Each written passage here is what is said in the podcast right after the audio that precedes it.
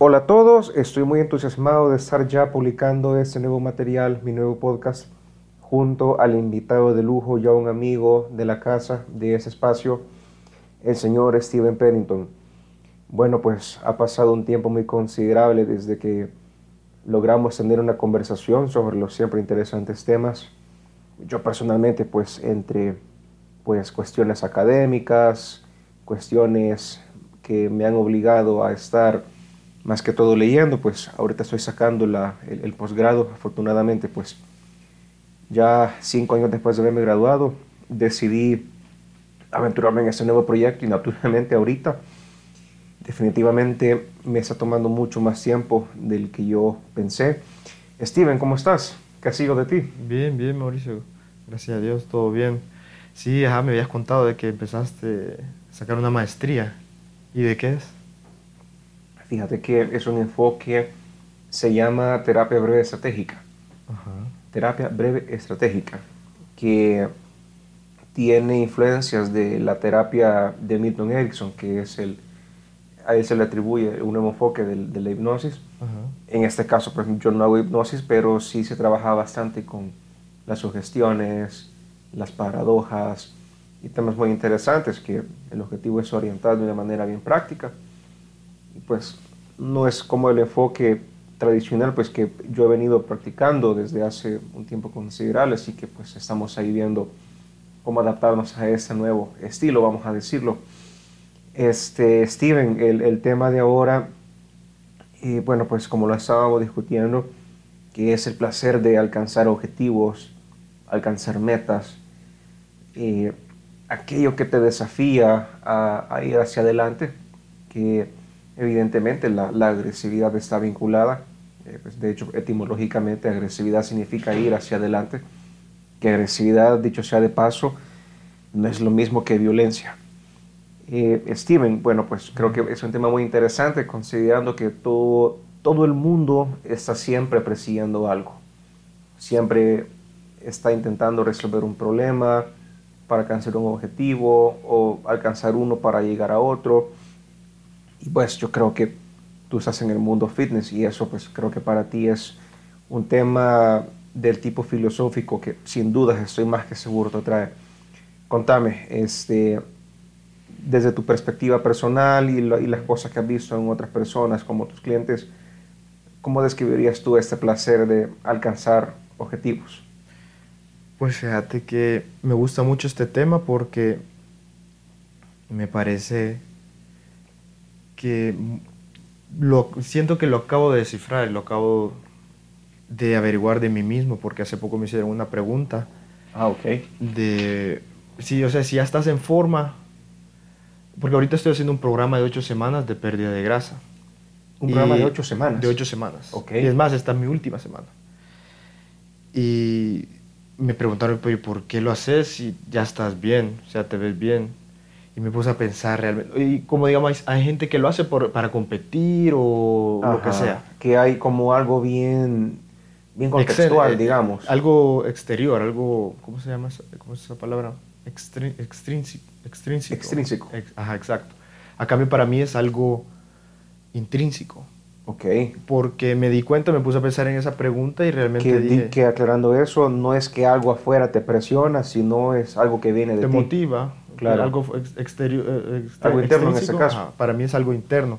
Y, pero me puse a pensar qué era y era eso, quizás que me gusta, eh, el, porque como ya lo he hecho varias veces, me gusta la sensación cuando termino y saber que hice algo difícil. Como cada rutina, cada vez que vas al gimnasio, mucha gente, muchos clientes me han, dicho, me han dicho eso, que se sienten bien al terminar el gimnasio. Y pienso que es por eso, porque como humanos y posiblemente aún más por hombres, como estabas hablando de la agresividad, quizás tenemos un, poco más de eso.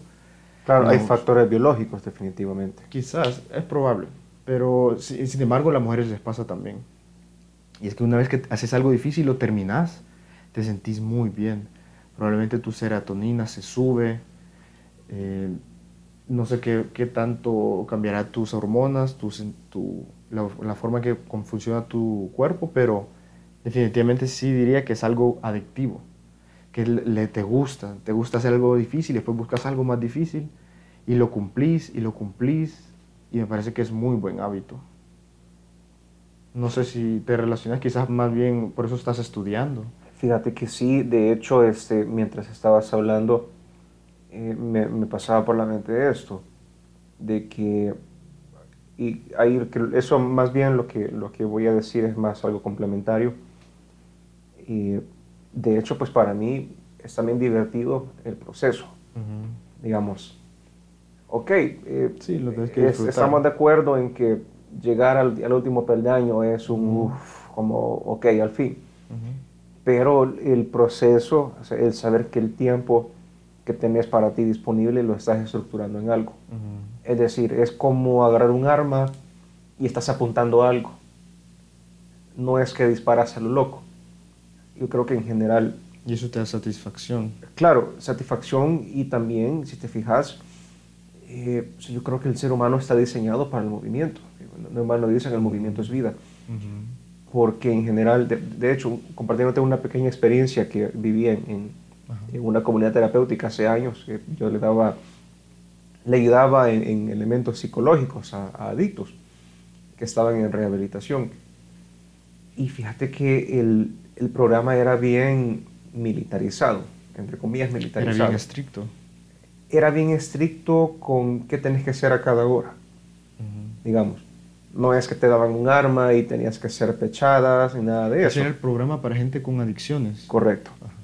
¿Y qué hacían?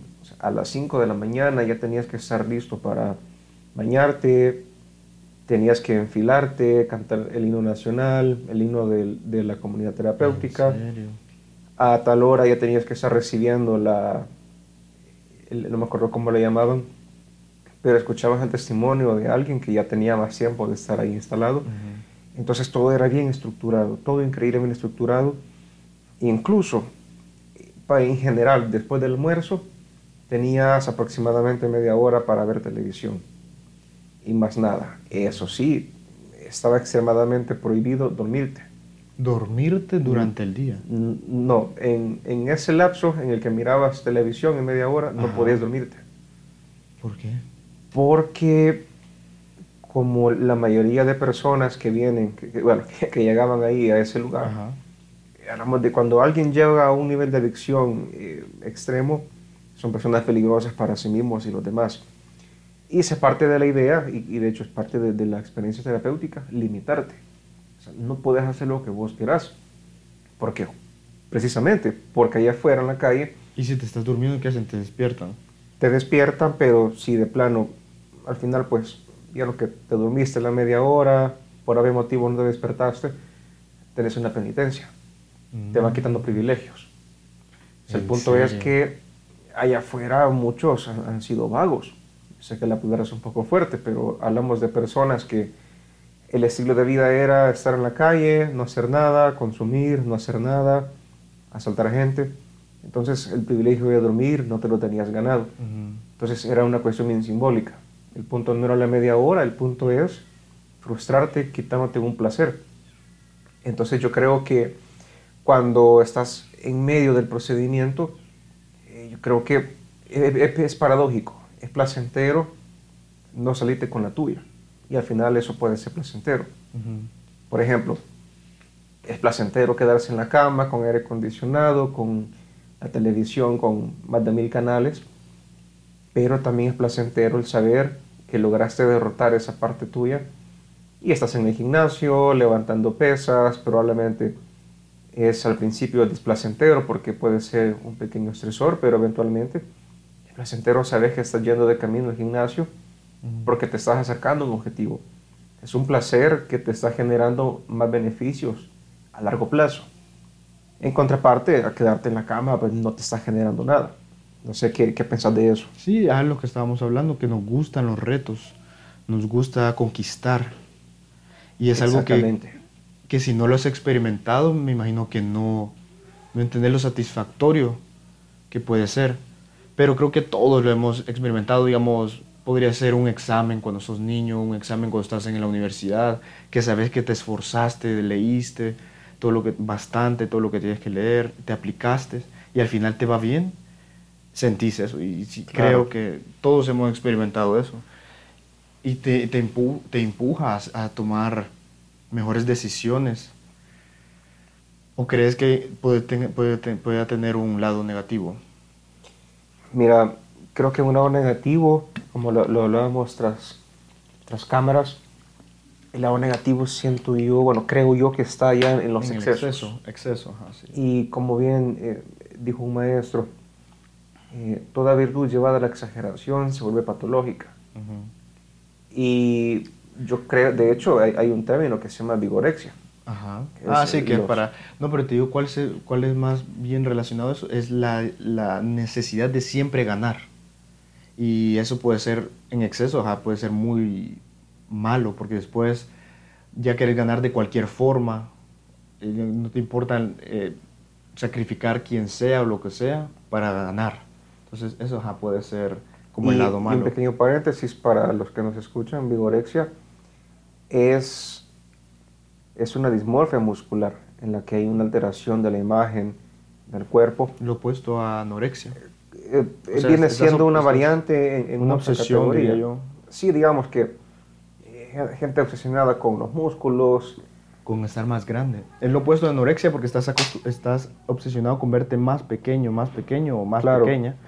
Y vigorexia es lo opuesto, que estás obsesionado con verte más grande y más grande y más grande. Sí, exacto. Mm. Es que la, la, obsesión pues tiene esa peculiaridad que hay cosas que las ves más pequeñas, más grandes, nunca es suficiente.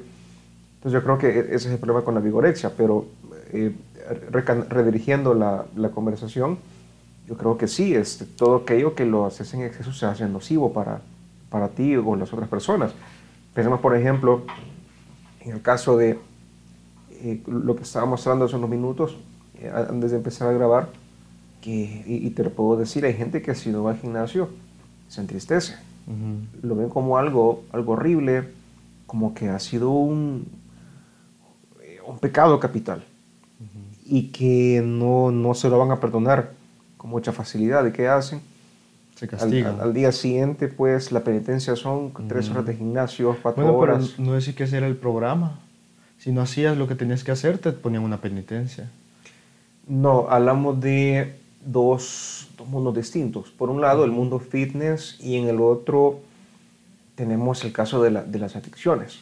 Pero hay una comunidad que te está, te está reorientando. Pues podríamos decir que es una adicción al gimnasio. Claro, es una adicción al gimnasio. Entonces esa no es la solución, eh, limitarte. Ah, bueno, pero quizás lo opuesto, a limitarte de ir al gimnasio. Sí, de, de hecho, este, ok, la, la, solución entonces es disfuncional. Es decir, me siento mal y voy aún más tiempo al gimnasio y al doble de esfuerzo, no necesariamente me está haciendo bien. Y bueno, este, vos, vos sabés que incluso este, vos podés ser muy fuerte, pero ser fuerte no es ser absoluto, tener limitaciones. El cuerpo te, te, pide descanso también, incluso horas de sueño. Eh, hasta ahorita, no sé si hay alguna experiencia con, con, clientes que haya sido para ti bien satisfactoria en relación a que lograste ser un buen elemento, un elemento influyente en, en el alcance de sus objetivos, porque creo que es, bueno, debe de ser muy agradable, pues, en, tu caso personal, y eso lo admiro bastante. Eh, vivís con el, el, tipo de cuerpo que vos querés, tenés disciplina, creo que vivís, vivís bastante bien, pero ¿cómo es para Steven el saber que le ayudaste a alguien a alcanzar un estilo de vida que, pues, por lo general, hay que ser sinceros, a la gente eh, en general eso le cuesta? Sí, es lo mejor, es realmente pues sé, que se supone que tengo que decir esto, pero creo que si no fuera así no lo haría. Pero es realmente por lo que lo hago. Es realmente porque lo hago. Ajá, porque me gusta. Yo tomé varias, como digamos, clases que te decían cómo encontrar tu propósito. Y siempre te, digamos, había uno que hacías tres círculos y en uno ponías lo que te gustaba hacer gratis en, tu, en tu tiempo libre. En el otro ponías eh, algo que la gente te decía que eras bueno y el tercero era algo que te pueda dar seguridad financiera, que tenga potencial financiero. Claro. Y decidí, claro, es esto, es dedicarme a entrenar gente, porque lo hago, lo haría gratis. realmente la gente me dice, me dice que, que, soy bueno, pues en otras palabras, ¿verdad? De que sí, me, y eso a mí me gusta mucho, es quizás egoísta, pero también, pero me gusta más cuando veo resultados y que ellos me dicen que se sienten bien y que y están felices. Porque yo he estado ahí, en un punto que no me gustaba cómo me veía. Eh, y quizás no estoy diciendo que está bien preocuparse mucho por cómo uno se ve, porque también puede ser un trastorno, ¿verdad? Claro.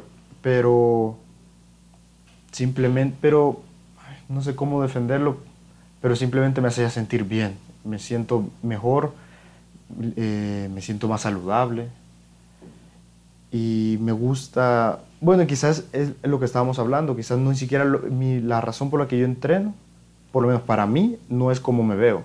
Cómo me veo es un producto secundario de entrenar, pero lo que me gusta a mí es eh, ponerme retos. Claro. Ponerme retos, retos y saber que los puedo, que de la fuerza de mí mismo, que yo estoy 100% en control de su resultado. O sea, todo está en mí y me gusta eso, tener el control. Quizás puede ser al final un poco mal, como todo en exceso, pero siento que quizás todos tenemos algo parecido. Para vos, puede, alguna gente puede ser estudiar, para una gente puede ser jugar fútbol, y, que vos sentís que todo está, te gusta tener la responsabilidad, que no tienes que depender de que si alguien más está disponible, si alguien más te va a ayudar. No, todo está en vos. Y cumplirlo se siente sumamente bien.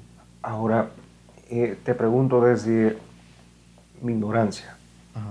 Eh, hace cuánto caso que soy un, un ingenuo cliente que, que, te está preguntando esto.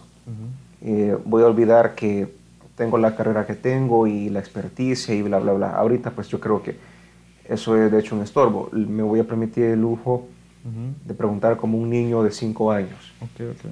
Digamos que yo soy un cliente tuyo y te pregunto, eh, mira Steven, ¿es sostenible para toda la vida que yo siempre tenga que mantenerme en X peso y en X nivel de masa muscular desde hoy el día 1 hasta el último día de mi vida?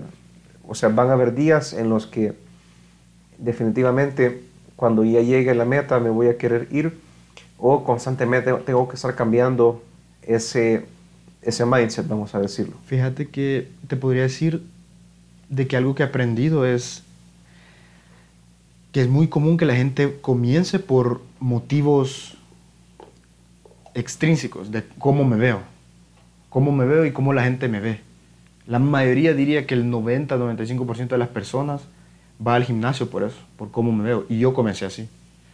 Pero con el tiempo vas evolucionando. Pasas de eso a quizás quiero ver si, quiero ver si me pongo más fuerte. Y le empezás a ver, a ver si te pones más fuerte. Después te das cuenta que estás perdiendo peso. Entonces decís, ¿será que puedo perder un poco más de peso? ¿Será que puedo perder 10 libras en 10 semanas? Voy a tratar. Y lo haces. Y después es, quiero sentirme más flexible, más, más móvil. Me siento o me estoy lesionando mucho voy a aprender a hacer yoga, voy a aprender estiramientos. Y, y pasas a eso. Y esa sí ha sido como mi historia, o sea, así, así comencé, pasé a fuerza, me gustaba cómo me veía, quería verme mejor. De ahí me, empecé a sentir tieso, empecé a lesionarme, empecé a aprender más. Tuve una lesión grave y gracias a eso, porque tengo que ver el lado, el lado bueno, empecé a aprender más sobre prevenir, prevención de lesiones y ahí me enamoré de, de entrenar a las personas.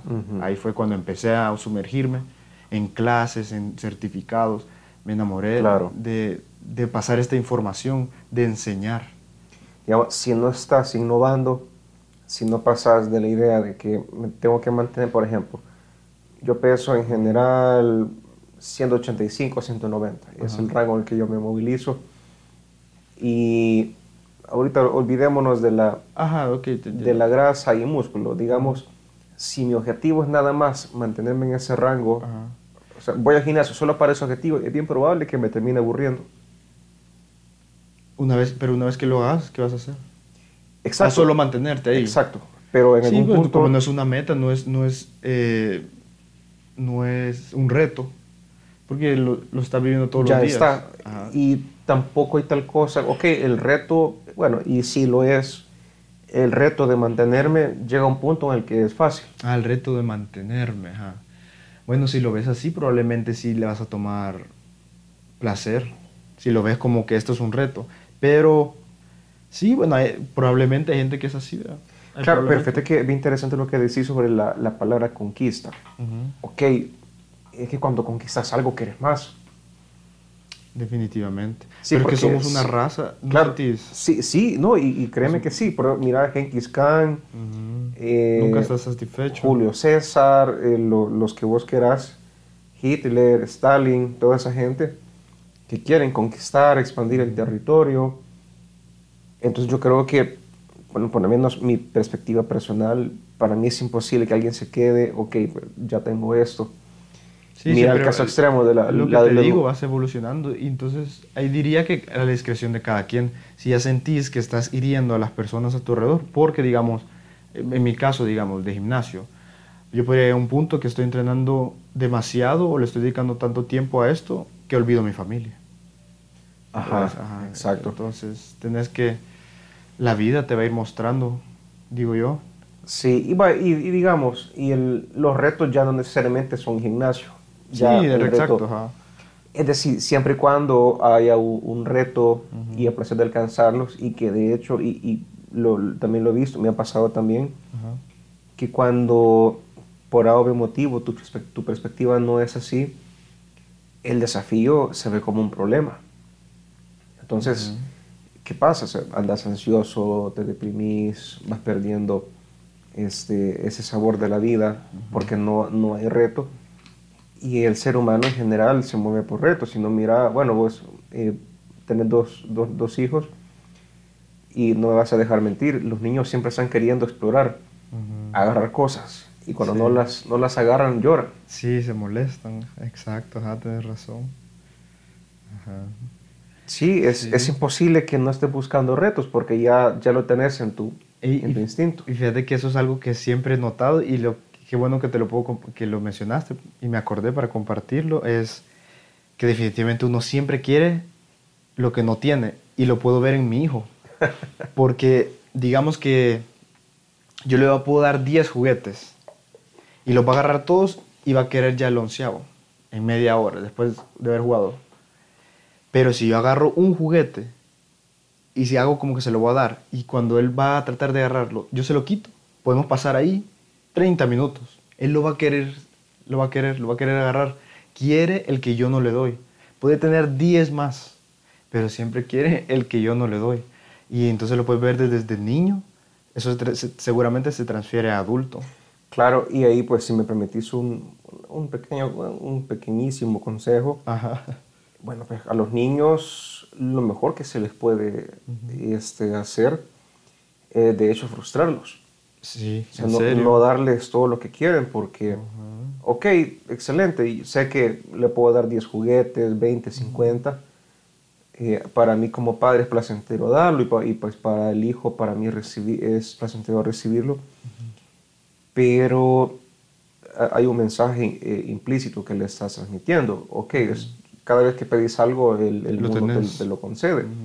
Entonces hay un punto en no el hay que costo de lo los 10 juguetes pueden ser incluso carísimos, forrados en, en oro, pero el concepto de, de límites o de frustración o que aquí hay un muro que me lo está impidiendo, eh, no lo tengo. Pues lo que te estábamos hablando, ¿verdad? del placer que viene de so- sobrepasar ese obstáculo. Sí, pero un obstáculo, obviamente, eh, un obstáculo que desde la infancia vas aprendiendo a lidiar con ello. Porque tampoco se trata de frustrarlos. eh, no, ¿verdad? No, aquí no hay juguetes. O sea, no, te vas al otro extremo. Entonces, ok, ¿verdad? Tenés 10 juguetes, pero ya eventualmente, ok, quieres otro más, pero ¿qué vas a hacer para ganarlo? Eh, sí, pero ¿por qué crees que lo mereces? O sea, los niños los vas este, lo vas formando con, con pequeñas instrucciones. Porque los niños cuando les das explicaciones no entienden.